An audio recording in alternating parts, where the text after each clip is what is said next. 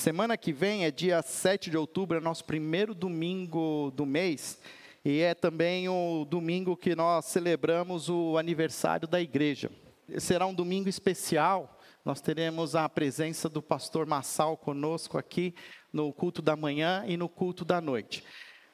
O dia 7 de outubro também para nós será um dia especial de eleições, onde nós estaremos lá cumprindo com o nosso direito como cidadãos brasileiros.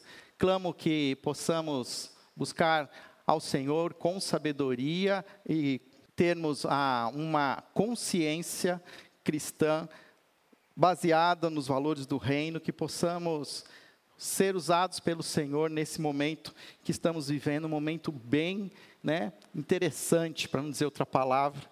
Então, só os vivos saberão o que vai acontecer.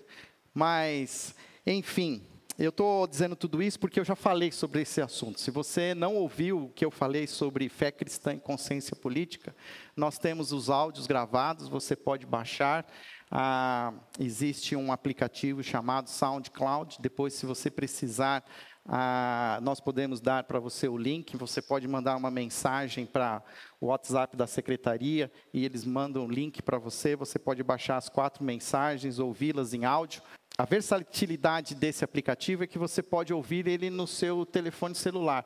Não é como o YouTube, que se você sai da tela, ele para de, né, de, de tocar. Agora o YouTube já resolveu esse problema. Ele está entrando lá por um lado lá do YouTube Music, mas a questão das mensagens nós estamos fazendo por esse aplicativo para ser uma maneira fácil também da gente repartir o conteúdo.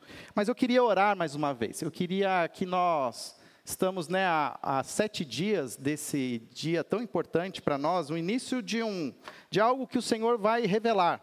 Então, a minha expectativa não é o que os brasileiros vão escolher. A minha expectativa é o que o Senhor vai permitir acontecer. Na verdade, eu penso sempre né, buscando entender qual é a, o que, que o Senhor está propondo para nós. Qual é essa agenda?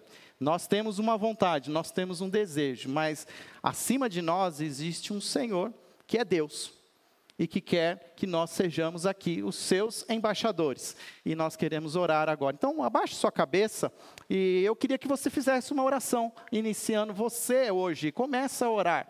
Senhor, essas são as coisas que eu penso. Coloca para o Senhor. Eu acho que a gente fala muito do que a gente pensa para os outros, mas você já falou do que você pensa para Deus? Coloca diante dele. Peça para que ele também se revele a você. Como você pode ser usado para este momento tão importante. Se você já escolheu alguns candidatos, interceda por esses nomes. Que esses nomes possam entender que as nossas vidas são dirigidas por um Deus Criador, eterno, que enviou seu Filho Jesus. Pai, muito obrigado pela oportunidade que o Senhor nos dá, por vivemos num Estado democrático, de direito, que nos permite sermos uma igreja de porta aberta, temos a liberdade de proclamar a Jesus como o nosso Senhor e Salvador, temos oportunidade, liberdade de expressar as nossas opiniões, Queremos, ó Pai, te pedir que o Senhor intervenha sobre a situação política, social, econômica do nosso país. Senhor, o Senhor nos traz a, a uma agenda, somos teus embaixadores. A nós foi nos dado o ministério da reconciliação. O Senhor nos permite sermos esses instrumentos e pedimos que o Senhor nos use, nos traga, Senhor, a consciência que devemos ter para voltar da maneira mais alinhada à tua vontade. Mas também te pedimos, ó Pai, por todos esses candidatos, as autoridades constituídas, que o Senhor preserve, ó Pai, os bons, preserve os justos, que o Senhor preserve os honestos, mas que a tua boa mão também, Senhor, que também é uma mão de justiça, pese sobre os corações mal intencionados, que o Senhor desfaça planos de maldade, planos que vão contra a tua palavra. Que possamos, Senhor, viver um dia de cada vez, reconhecendo o teu cuidado e que o Senhor nos abençoe nesse tempo que vamos viver juntos, em nome de Jesus. Amém. Semana passada disse que esse domingo de manhã eu ia trazer uma palavra aos veteranos da igreja. Amanhã é dia 1 de outubro, é um dia que a sociedade civil no mundo traz a lembrança como o Dia Mundial do Idoso. Eu sei que idoso não é uma palavra que nós gostamos muito de ouvir, mas já ouvi várias outras, melhor idade, né, idade do ouro. Aí eu já começo a ver as caretas das pessoas, né, que aonde que está isso, né, que né, alguns não descobriram. Mas o fato é que essa é uma realidade, é uma realidade que a gente precisa entender. Eu gostaria muito de, no ano que vem, também novamente trazeram essa temática. Penso até em sempre um domingo antes do aniversário da igreja, que é sempre no primeiro domingo do mês, no último domingo de setembro, a gente sempre trazer uma palavra para os nossos veteranos. Eu tenho entendido que a palavra veteranos é a palavra mais bonita que a gente pode usar. É uma palavra que, para mim, eu, eu mesmo gostaria de ser um veterano. Pensando né, naqueles homens e mulheres que passaram por poucas e boas, né? Mas estão lá firmes, fortes, batendo continência para o Rei dos Reis, Senhor dos Senhores. Tem uma imagem que o Russell Shedd diz que ele imaginava, o dia de quando todos se chegarem até a presença do Rei. E que nós chegaremos na presença do Rei, e representando as nossas igrejas, as nossas comunidades, como grandes pelotões, grandes exércitos do Senhor. Chegaremos feridos, chegaremos machucados, chegaremos de alguma maneira né, é, cansados, desgastados, mas estaremos lá, colocando a nossa força, a nossa alegria diante do Senhor Jesus. E eu fico pensando nisso, que muitos de nós hoje, na verdade, não estão conseguindo entender o que significa viver ah, esse momento de vida. Eu descobri uma palavra nova que eu não conhecia. A minha apresentação está tá pronta para ser usada? Essa palavra chamada envelhecência. Eu não sei quantos de vocês já ouviram falar dessa palavra. Nós já ouvimos algumas vezes a adolescência. Adolescência como sendo aquele momento, a partir do, né, da, do desenvolvimento da criança, a menina passando pela menarca, o menino também já tendo ali a, a, a, mudança física da voz e algumas outras mudanças que é, afetam os seus órgãos sexuais. Mas o fato é que existia um sociólogo e psicanalista chamado Manuel Berlink, inclusive ele foi um diretor aqui da Faculdade de Ciências Sociais da Unicamp, e ele escreveu um, um artigo acadêmico, onde ele, pela primeira vez, colocou esse termo, envelhecência, como sendo uma fase da vida que começa quando a gente começa a envelhecer. Se na adolescência é uma fase ali que cada um tem ali uma, um, uma, um, uma idade específica onde começa a se desenvolver para a fase adulta, existe um momento em que os adultos começam a envelhecer. E esse processo de envelhecimento, ele pode acontecer numa fase da vida entre os 45 e os 65 anos. Então, se você tem 45 anos, você já está passando pela envelhecência. Digo isso por mim mesmo. Eu estou envelhecendo. E é preciso admitir isso. Nós eu, quando mais jovem, eu falava muito para os jovens mais velhos que nós tínhamos que nos tornar adultos, nós tínhamos que dar um passo e ocupar a próxima fase da vida. Nós não podíamos ficar, de alguma maneira, é, inchando uma geração de jovens, não permitindo que os adolescentes se tornassem jovens. Então, ou seja, a mesma maneira, os adultos precisam entender que em algum momento eles precisam caminhar mais um passo no sentido de reconhecer reconhecer a sua envelhecência. Que é a vida segue e é preciso caminhar para desocupar espaços para que as novas gerações possam ocupá-los. Nunca, talvez antes, na nossa, é, nossa vida brasileira, nós tivemos uma qualidade de vida que nos proporciona uma longevidade como agora. Eu tenho visto médicos dizendo que a minha geração, por exemplo, que é a geração da década de 70, que se viver de uma vida equilibrada, saudável, é uma, tem reais condições de viver até 90, 100 anos. Então imagina que os nossos filhos talvez vão poder viver até mais tempo. E nós estamos vendo isso acontecer. Nós temos aqui né, testemunhos de pessoas que estão vivendo de uma maneira bem, mesmo com o avançar da idade. A longevidade, então, ela é uma bênção de Deus. Mas nós precisamos nos preparar para ela. Diz Billy Graham, quando ele escreveu um livro A Caminho de Casa, que é a casa com letra maiúscula, um livro onde ele expõe as suas memórias, ele diz que a velhice não é para os fracos. Muito pelo contrário. É um momento difícil. Eu mesmo já comecei a já sentir isso. Eu tenho que usar óculos agora para enxergar de perto. Né? Eu já não tenho mais tantos cabelos como eu queria, meu cocoroco aqui já está aparecendo, né? gastando já. Já não ganho, não perco peso tão facilmente como eu perdia antes.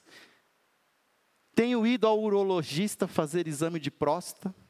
E todo homem, a partir dos 40 anos, tem que fazer a mesma coisa. Não gostaria de fazer o seu velório, porque você morreu com câncer de próstata. Mas também já fui no próprio urologista fazer exame de sangue e descobri que as minhas taxas de testosterona estão baixas. E aí eu perguntei: tem a ver com o meu estilo de vida, com a minha né, vida de pastor, talvez, de desgaste emocional? Ele falou: pode ter a ver, mas é muito mais fisiológico do que emocional. O que ele quis dizer, Fábio, você está na envelhecência. Com alguns começa mais cedo, com outros começam mais tarde. Não tem, não tem eh, resultados científicos claros. Mas acontece. E a gente precisa seguir em frente. Eu vou sentar e desanimar e chorar e dizer que eu não vou brincar mais? Não, temos que seguir em frente gosto da ideia de a gente pensar na envelhecência como sendo a pensar que estamos nos tornando veteranos, estamos nos tornando cada vez mais sabidos de alguma maneira, porque se temos uma coisa que mais vamos ter é história para contar histórias das nossas vidas e essas fases elas precisam ser vividas. Mas como é que a gente enfrenta essa envelhecência? Olha, eu fui atrás, eu descobri que nós já tínhamos um grupo, olha, de surfistas na igreja no passado. Olha que beleza. Já pensou imaginar, né, os veteranos da igreja fazendo das suas peripécias, mas quem disse que não pode fazermos mais aquilo que nós queremos fazer? Eu acho que a gente precisa repensar essa fase. Não é uma fase de, de, de, fi, de finais, mas é uma fase de novos começos. Imaginar que ainda podemos fazer muitas coisas, ainda existem muitos desafios a serem cumpridos, mas talvez precisamos somente alinhar algumas expectativas. Você já reparou qual é o pictograma que traz a, a imagem de idoso para as vagas de estacionamento? Você parou para pensar que não é uma imagem muito bonita? Ninguém quer ser esse idoso. Mas todo mundo, quando vê uma vaga dessa e tendo direito, não abre mão. O fato é que ainda existe uma, dentro da nossa cultura, uma, uma, uma ideia de que a velhice é algo muito ruim, difícil. Nunca se vendeu tanto creme anti-rugas, né, cremes para rejuvenescimento, botox. As pessoas não envelhecem mais. A Ana Maria Braga, eu não sei mais a idade que aquela mulher tem. O Silvio Santos, é o mesmo desde que eu me conheço por gente. Eu até tomo um susto ainda, o cara está vivo ainda, assim, sabe? Zapiando TV, você vê o cara. As pessoas não. Parece que existe uma coisa assim que nós precisamos, de alguma maneira, é, interromper esse processo e congelá-lo. Eu acho que não, nós temos que seguir em frente, mas nós precisamos ter uma certa sabedoria, enfrentar esse momento de uma maneira que traga vitória, que possamos ser de fato esses veteranos que Deus deseja de nós, não como enfrentar essa envelhecência. Alguns versículos eu busquei na Bíblia ah, que fala sobre a velhice. Então, um exercício que eu fiz também foi buscar lá no, na Bíblia eletrônica quantas vezes aparece a palavra velhice e aonde ela aparece e aquilo que a Bíblia traz. Vou encontrar muita coisa nos livros dos Salmos, os livros poéticos. Nós temos ali um famoso Salmo de Moisés, onde o Salmo 90 que diz para que pedindo uma oração, Senhor, ensina-nos a contar os nossos dias. Mas existe também um outro salmo, que é o Salmo 71, não sei o quanto vocês já leram, entenderam, mas é um salmo assim que alguns mais tradicionais chamam do salmo do idoso. Eu chamaria o salmo dos veteranos.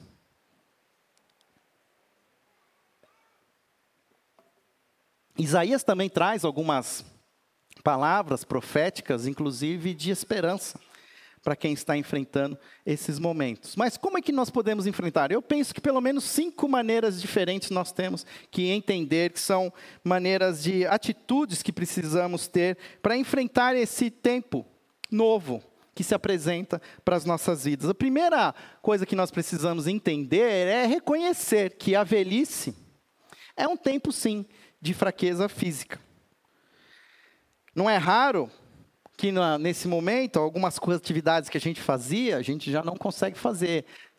Pessoal que gosta de jogar futebol, os mais velhos, começam a pensar, a cabeça pensa, mas as pernas não obedecem. Eu, antes de passar vergonha, eu já anunciei o meu, é, já, eu, despedida dos gramados. Já não, né, não me ponho nesse papel. Mas é preciso ter essa consciência. Olha aqui o Salmo 90, versículo 10 diz assim: Os anos da nossa vida chegam a 70 ou 80 para os que têm mais vigor. Entretanto, são anos difíceis e cheios de sofrimento, pois a vida passa depressa e nós voamos. A parte boa do versículo é que diz que nós nos tornamos pássaros, né? Que nós voamos. Fechamos esse ciclo da vida dependendo cada vez mais de cuidados. Cuidados vão ser necessários. Quando eu falo para os homens que é a partir dos 42, 45 é preciso buscar, né, de fato, ter um bom urologista, é porque é, é uma fase da nossa vida onde nós vamos precisar ser acompanhados. Eu sei que as mulheres até têm né, uma uma disciplina maior, mas eu sei muito dos homens que procrastinam fazer os exames, consultar médicos. Eu sei que tem homem tão teimoso que diz assim: eu prefiro morrer sem saber, né, do que ficar sabendo e morrer aos poucos. Bobagem. Isso é falta de sabedoria. O Senhor pede para que nós entendamos e assumimos essa realidade. Vão ser anos difíceis, cheios de sofrimento. A Bíblia não está sendo otimista. Eu digo, ela está sendo realista. E a gente precisa assumir esses, esses cuidados. Cuidados que precisam ser, ter uma vida, uma vida regrada, de boa alimentação. Olha, eu mesmo já comecei a entender que tem coisa que já não cabe mais né, para comer. Antigamente eu comia de tudo, agora já começo a ver que o estômago já começa a rejeitar, já tem uma certa intolerância a algumas coisas. E é preciso entender e assumir que precisamos mudar algumas rotinas. Praticar exercício físico, tomar medicações se necessário. Eu fui no médico há um ano atrás e um cardiologista falou que eu tenho lá um, alguns picos de pressão alta. Aí eu comecei a tomar o remédio, mas depois parei. Aí quando eu voltei, ele me deu uma bronca. Ele falou assim: remédio para pressão alta, você nunca mais vai deixar de tomar. E aceita que você toma só meio comprimido. Eu falei, sim, senhor. É a realidade. Eu quero poder viver o máximo que eu posso. E se eu preciso, de alguma maneira, buscar me assessorar, é, é necessário. Eu vou citar várias vezes aqui um irmão querido nosso que partiu nesta quarta-feira, o nosso irmão Gladstone Rocha. Faleceu aos 64 anos. Talvez uma das perdas que eu mais senti aqui na igreja, desde que eu estou aqui. Eu ainda estou muito triste. Mais triste ainda porque daqui a um mês, menos de um mês, eu ainda vou realizar o casamento da filha dele, da Vivian. E o fato é que não é para nós morrermos aos 64 anos. Não é idade. Para morrer não tem idade, na verdade, mas aquilo que a gente vê é muito novo.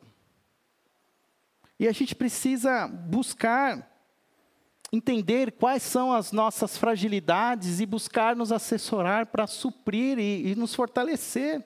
Porque os dias vão ser difíceis, cheios de sofrimento. Simplesmente ignorar e ser um boi teimoso, não vai muito longe. Qual uma outra atitude? Reconhecer que a velhice também é um tempo oportuno de testemunho. É aquilo que eu falei. Todos vamos ter boas histórias para contar. Quanto mais tempo, eu estou agora conversando com alguns irmãos aqui antes de começar o culto, aí surgiu, né? Quantos anos estão na igreja? Aí teve alguns lá que eu me assustei. Que já, estavam, já eram membros aqui antes de eu nascer.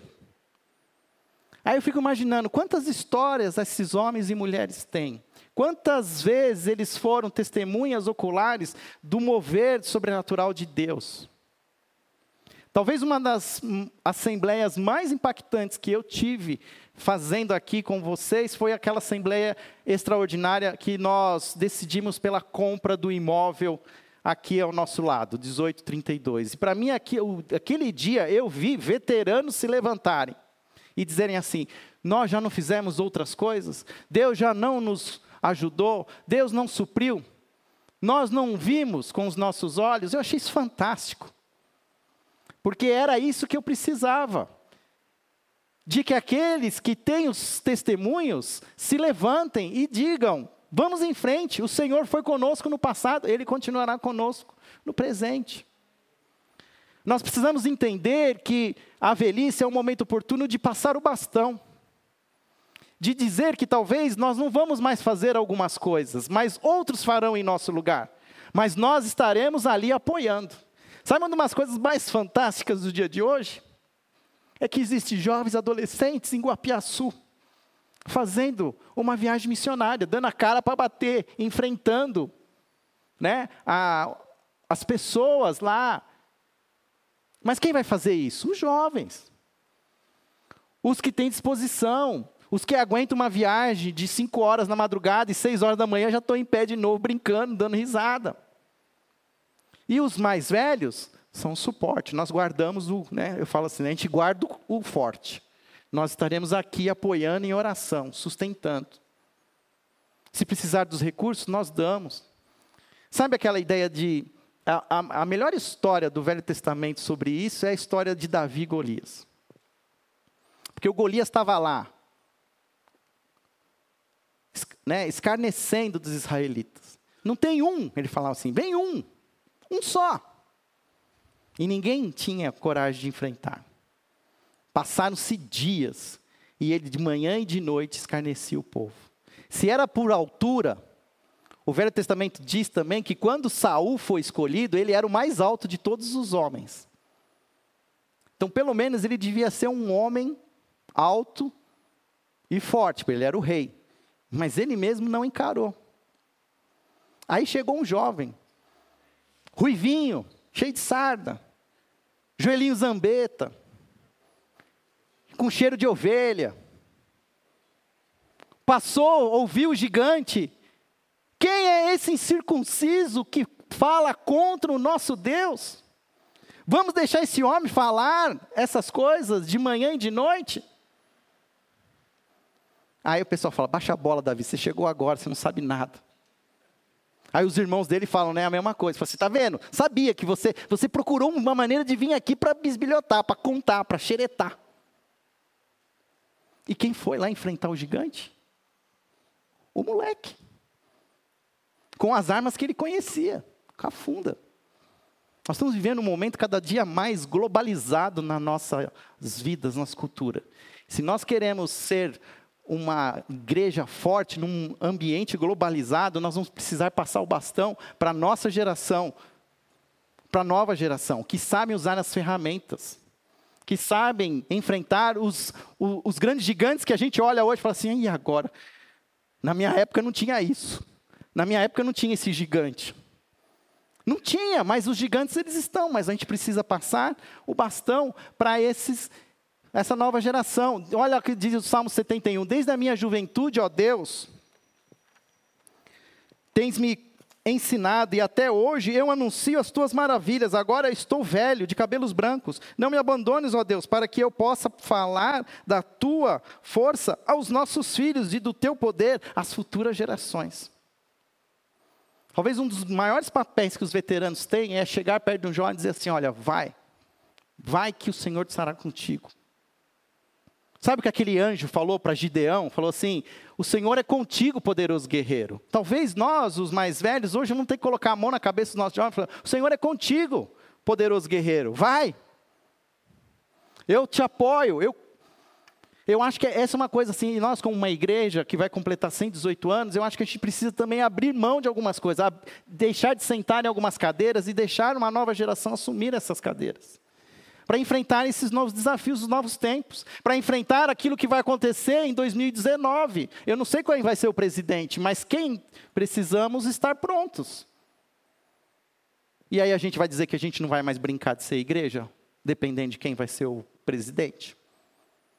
Talvez você tenha a oportunidade até de viajar e ficar fora, mas eu já estou me. Né, com meu, a minha realidade aqui é Campinas, meu amigo. Eu vou ficar aqui. Seja bem, seja mal, em nome de Jesus, vou estar aqui.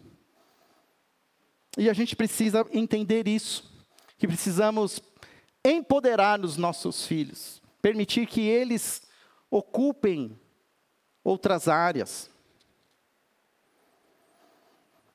Uma outra atitude é também reconhecer que a velhice também não é o momento também para a gente começar a aposentar a vida.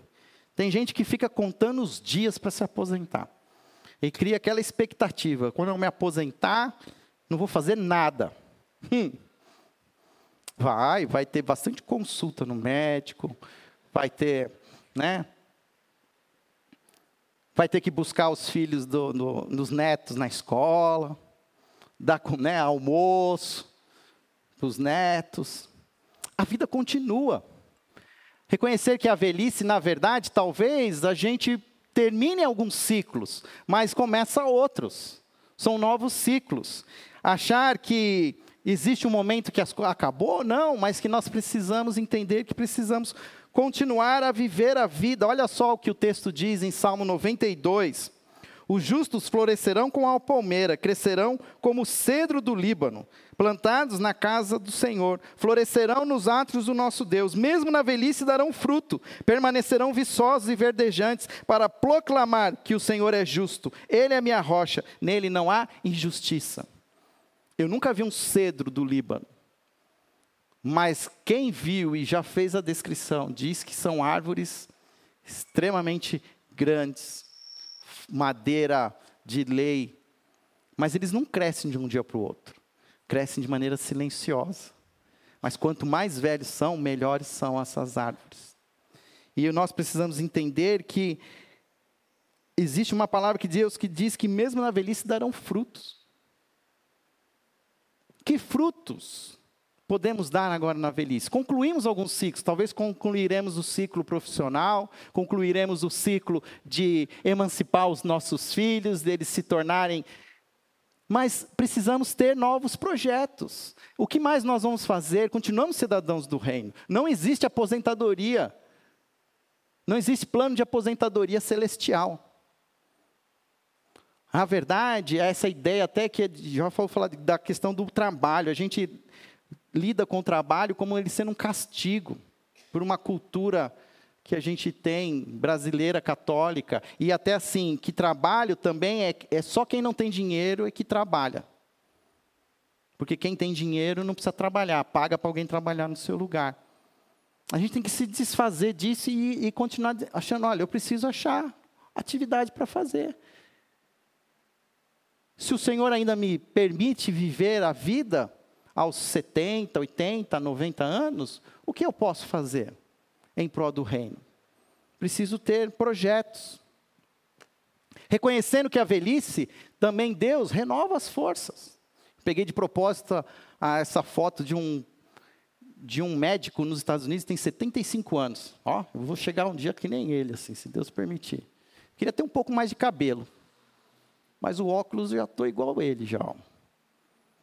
Mas o que, que significa renovar a velhice? Como é que Deus renova as nossas forças? Olha só o que diz o Salmo, o Isaías 40. Até os jovens se cansam e ficam exaustos, e os moços tropeçam e caem. Mas aqueles que esperam no Senhor renovam as suas forças. Voam alto como águias, correm e não ficam exaustos, andam e não se cansam. O profeta Isaías disse que Deus faz forte o cansado e multiplica as forças aos que não têm mais vigor. Os que esperam no Senhor renovam as suas forças. Deus se Deus te permite viver mais anos de vida, Deus também deseja te empoderar com força, com saúde, com energia. Em quinto lugar, também precisamos reconhecer na velhice que podemos ser cheios do Espírito Santo. Olha só que bonito isso.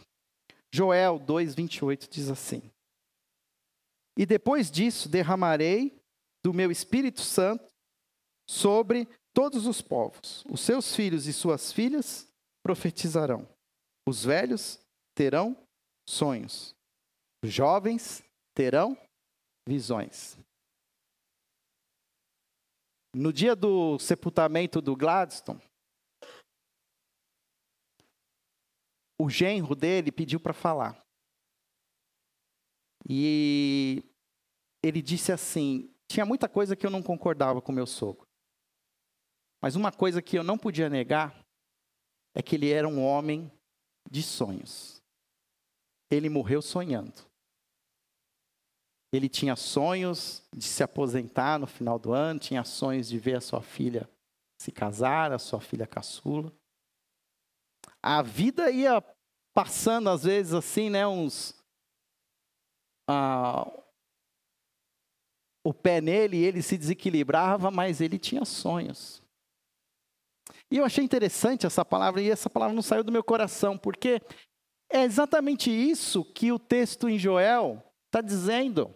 Os velhos terão sonhos. Sabe o que, isso significa?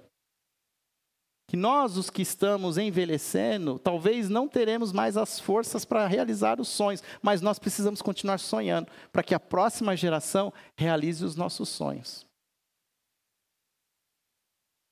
Ao terminar aquele velório, encontrei com a Vivian, que vai se casar, a filha do Gladstone. Eu falei para ela: nós vamos realizar o sonho do seu pai. Daqui a um mês nós vamos estar juntos e nós vamos celebrar a Deus.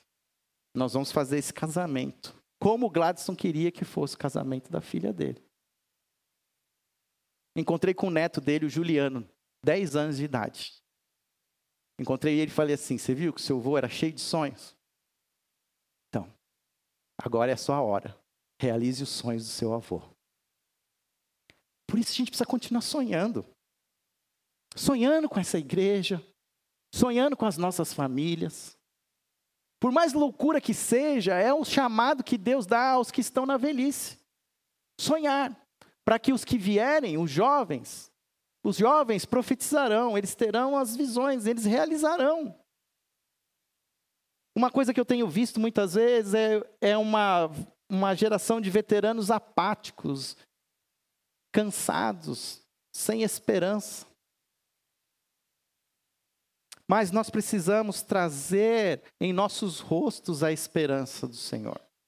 Precisamos trazer a alegria, porque existe uma nova geração hoje frustrada. Porque ele olha os veteranos e olha e dizem assim: eles não, não têm mais sonhos, eles não têm mais, são apáticos, não querem fazer mais nada. Essa é a vida. Muitos jovens estão abrindo mão até da vida mais cedo, porque falam assim: eu não quero chegar na velhice. Tinha uma época da minha vida que eu falava assim, que eu acho que eu queria morrer ainda jovem. Queria morrer assim, que nem o James Dean, assim, Marilyn Monroe. Ayrton Senna. Porque fica com aquela imagem na cabeça do, da pessoa jovem, né? Ainda. A gente não sabe como o James Dean ia ficar depois de velho. Tem uma, uma noção aí. Como é que o Ayrton Senna estaria agora, se estivesse entre nós? Já teria mais de 50 anos. Mas é isso que está faltando. Está faltando para essa nova geração imagens. Imagens, visões de um, uma geração de veteranos felizes, enfrentando as situações, mas seguindo em frente, confiando no Senhor, abrindo as oportunidades para uma nova geração.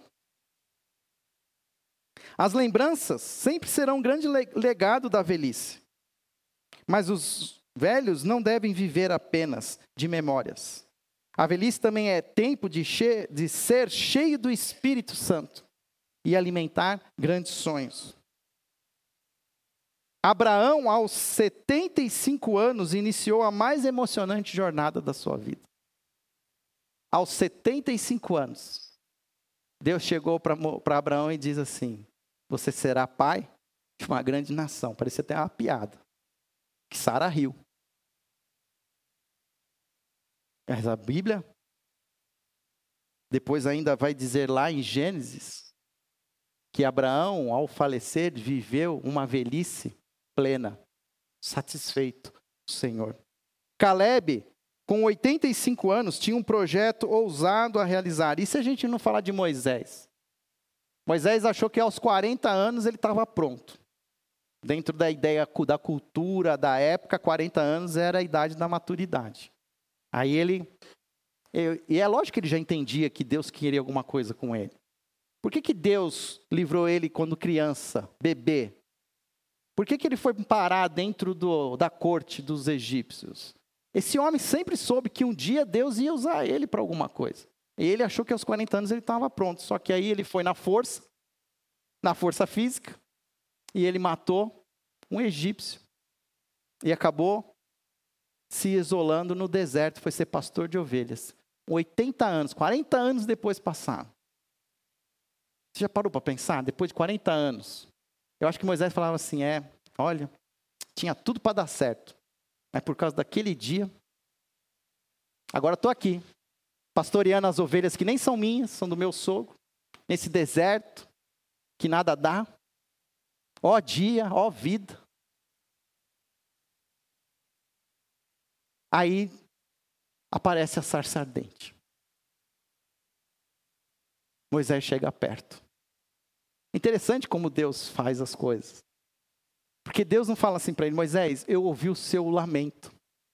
Eu vi que você está aí 40 anos no deserto. Foi isso que Deus falou? Moisés, eu ouvi o clamor do meu povo lá no Egito. E resolvi atender o clamor deles. Mas você que vai ser o meu homem. Você vai. Pega o seu cajado e vai. É muito comum, talvez, a gente chegar na velhice e dizer assim: Senhor, é só isso? Era só para isso que o Senhor. Será que se eu tivesse feito outras escolhas no passado, a minha vida seria diferente?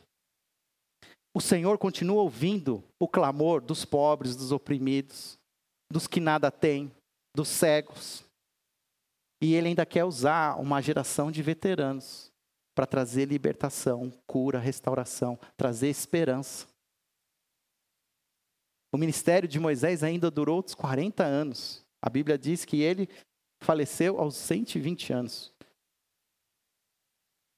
A minha oração, eu fico pensando às vezes aqui como pastor da igreja, Senhor, eu só não queria ser como Moisés, né? Levar a igreja para um novo momento, e aí quando a igreja já estiver naquele. Aí o Senhor me leva. Aí vem o Josué no meu lugar. Mas se for assim, será? Vamos viver os sonhos. A velhice não deve ser vista como um fardo, mas como um privilégio sublime. um momento especial que Deus tem para nós e que possamos entender isso. Sabe aquele pictograma? Existe um grupo de publicitários que fez uma campanha para mudar aquele símbolo. Na verdade, isso foi acontecendo em 2013. E pelo que eu entendi, agora está no Senado Federal uma aprovação para a mudança daquele pictograma, para que ele seja, para que ele mude para esse aqui, ó. Para que se tire a bengala.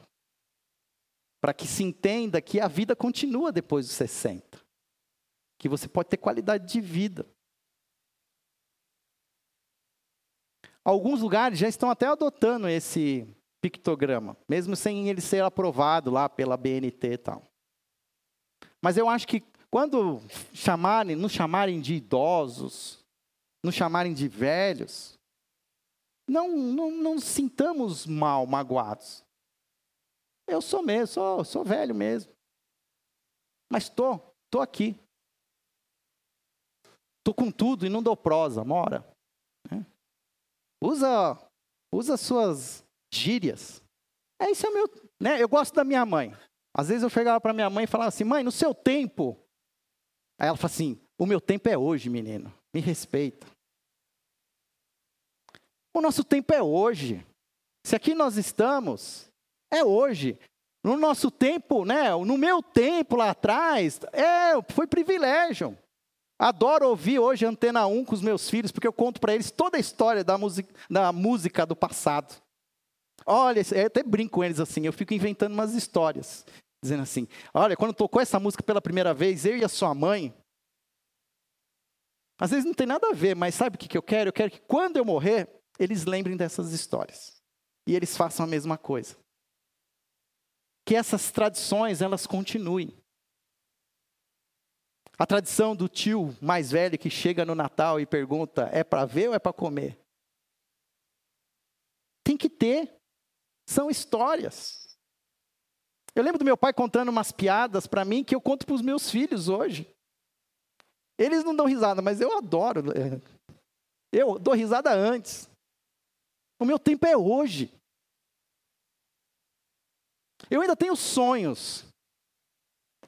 Sabe um dos sonhos que eu tenho? Contar para vocês. Vocês vão dizer que é loucura. Mas se, se eu tivesse oportunidade, eu gostaria de chegar ao cume do Everest.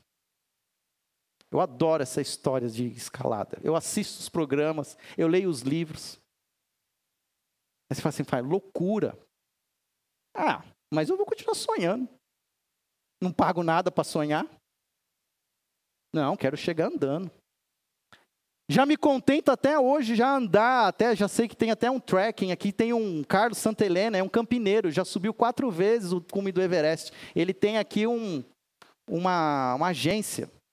E ele levou agora quatro brasileiros ao cume. Mas eu já me satisfaria só de chegar ali aos pés do Everest. Vai concretizar? Não sei. Vou desistir? Também não.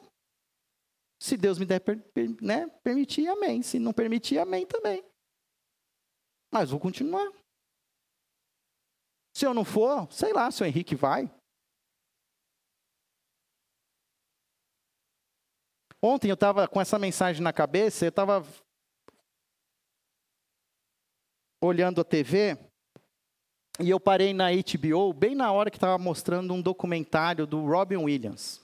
Muito bonito, um documentário muito bonito, contando a história dele. Todo mundo conhece o Robin Williams. Foi um, né, um grande ator, intérprete, humorista. Mas diz, essas são as partes que a gente não vê, que o showbiz não conta. E quando ele chegou já na sua velhice, mais de 60 e poucos anos, ele foi diagnosticado com a mesma coisa que o Muhammad Ali, esqueci agora, Parkinson. E ele começou a tomar medicação, ele tinha acesso, mas aquilo foi deprimindo ele. Foi deprimindo, foi ao ateno. Os amigos já diziam que ele não era mais o mesmo cara alegre, divertido, dono da festa, que chegava contando piada, ia embora contando piada. E ele fez uma escolha triste. Ele escolheu abreviar a vida dele. Isso faz três anos. Eu não sei o que o Senhor tem para as nossas vidas, mas nós vamos seguir em frente. Vamos adquirir algumas doenças? Da... Vamos. Vamos ter que lutar com elas? Vamos, mas vamos viver o quanto o Senhor diz que nós vamos viver. E vamos sonhar, mesmo que os nossos sonhos sejam realizados pelos nossos filhos e pelos nossos netos. Tenho muito orgulho de cada um de vocês, de cada história que eu ainda nem sei, mas que já veio lágrimas, já teve risos, teve abraços, desencontros, encontros. Eclesiastes diz que há tempo para tudo. Há tempo para nascer, tempo de lutar, tempo de fazer paz, tempo de juntar, tempo de esparramar, tempo de plantar, tempo de colher. Mas sabe o que é interessante? Como começa esse texto, ele diz assim: é tempo de nascer. E sabe como ele termina? Tempo de não. Tempo de paz. Morte não aparece no texto. Porque aqueles que são do Senhor Jesus não morrem, mas vivem eternamente. Na verdade, eles nascem, vivem todas essas fases da vida e ao final encontram a paz. Se você ainda não encontrou a paz total, é porque não chegou a sua hora ainda.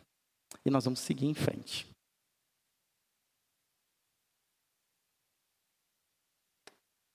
Eu vou fazer um pictograma novo para nós.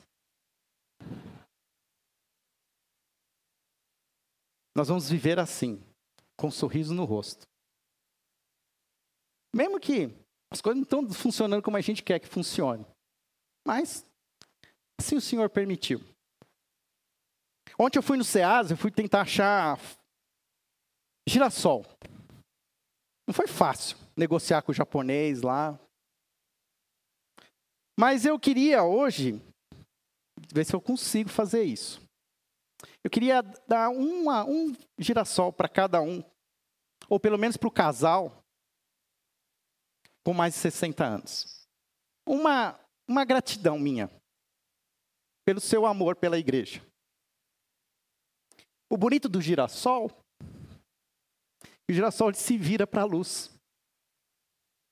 Vocês, os mais velhos, por favor, continuem se virando para a luz. Continue apontando para as novas gerações aonde está Jesus. O girassol, ele, ele não tem uma vida muito longa. Mas uma coisa bonita que eu vejo do girassol é que o girassol ele produz sementes. A flor do girassol tem sementes. Esse, ele vai produzir sonhos de novos girassóis que possamos ser frutíferos, possamos produzir sementes que talvez não vão ser plantadas por nós, serão plantadas por outros. Ao levar esse girassol para sua casa, leve essa esperança, a esperança da luz em Jesus Cristo.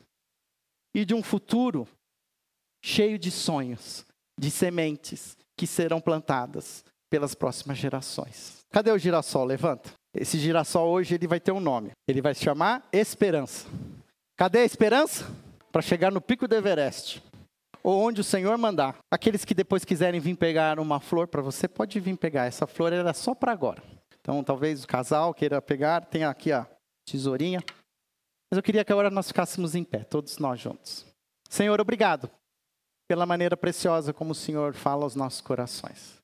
Senhor, talvez só o Senhor sabe o que passa no coração de cada veterano, cada história, cada dor, cada luta, mas também o Senhor acompanhou, o Senhor cuidou, o Senhor foi fiel, o Senhor supriu, o Senhor sustentou.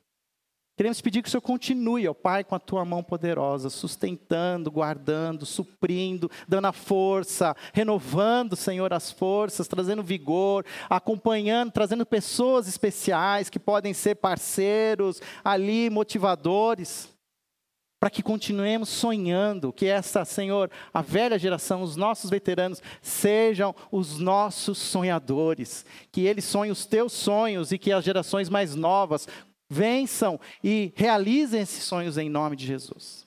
Obrigado, Senhor, por tudo aquilo que o Senhor tem feito no nosso meio. possamos continuar vivendo, Senhor, debaixo da tua graça, do teu amor. Essa é a nossa oração, em nome de Jesus. Amém. Que possamos viver nessa esperança, a esperança do sangue de Jesus. Sangue que precisou ser derramado uma vez só e foi suficiente. Jesus é suficiente para toda a vida que Ele deseja que a gente viva. E vamos vivê-la em nome de Jesus.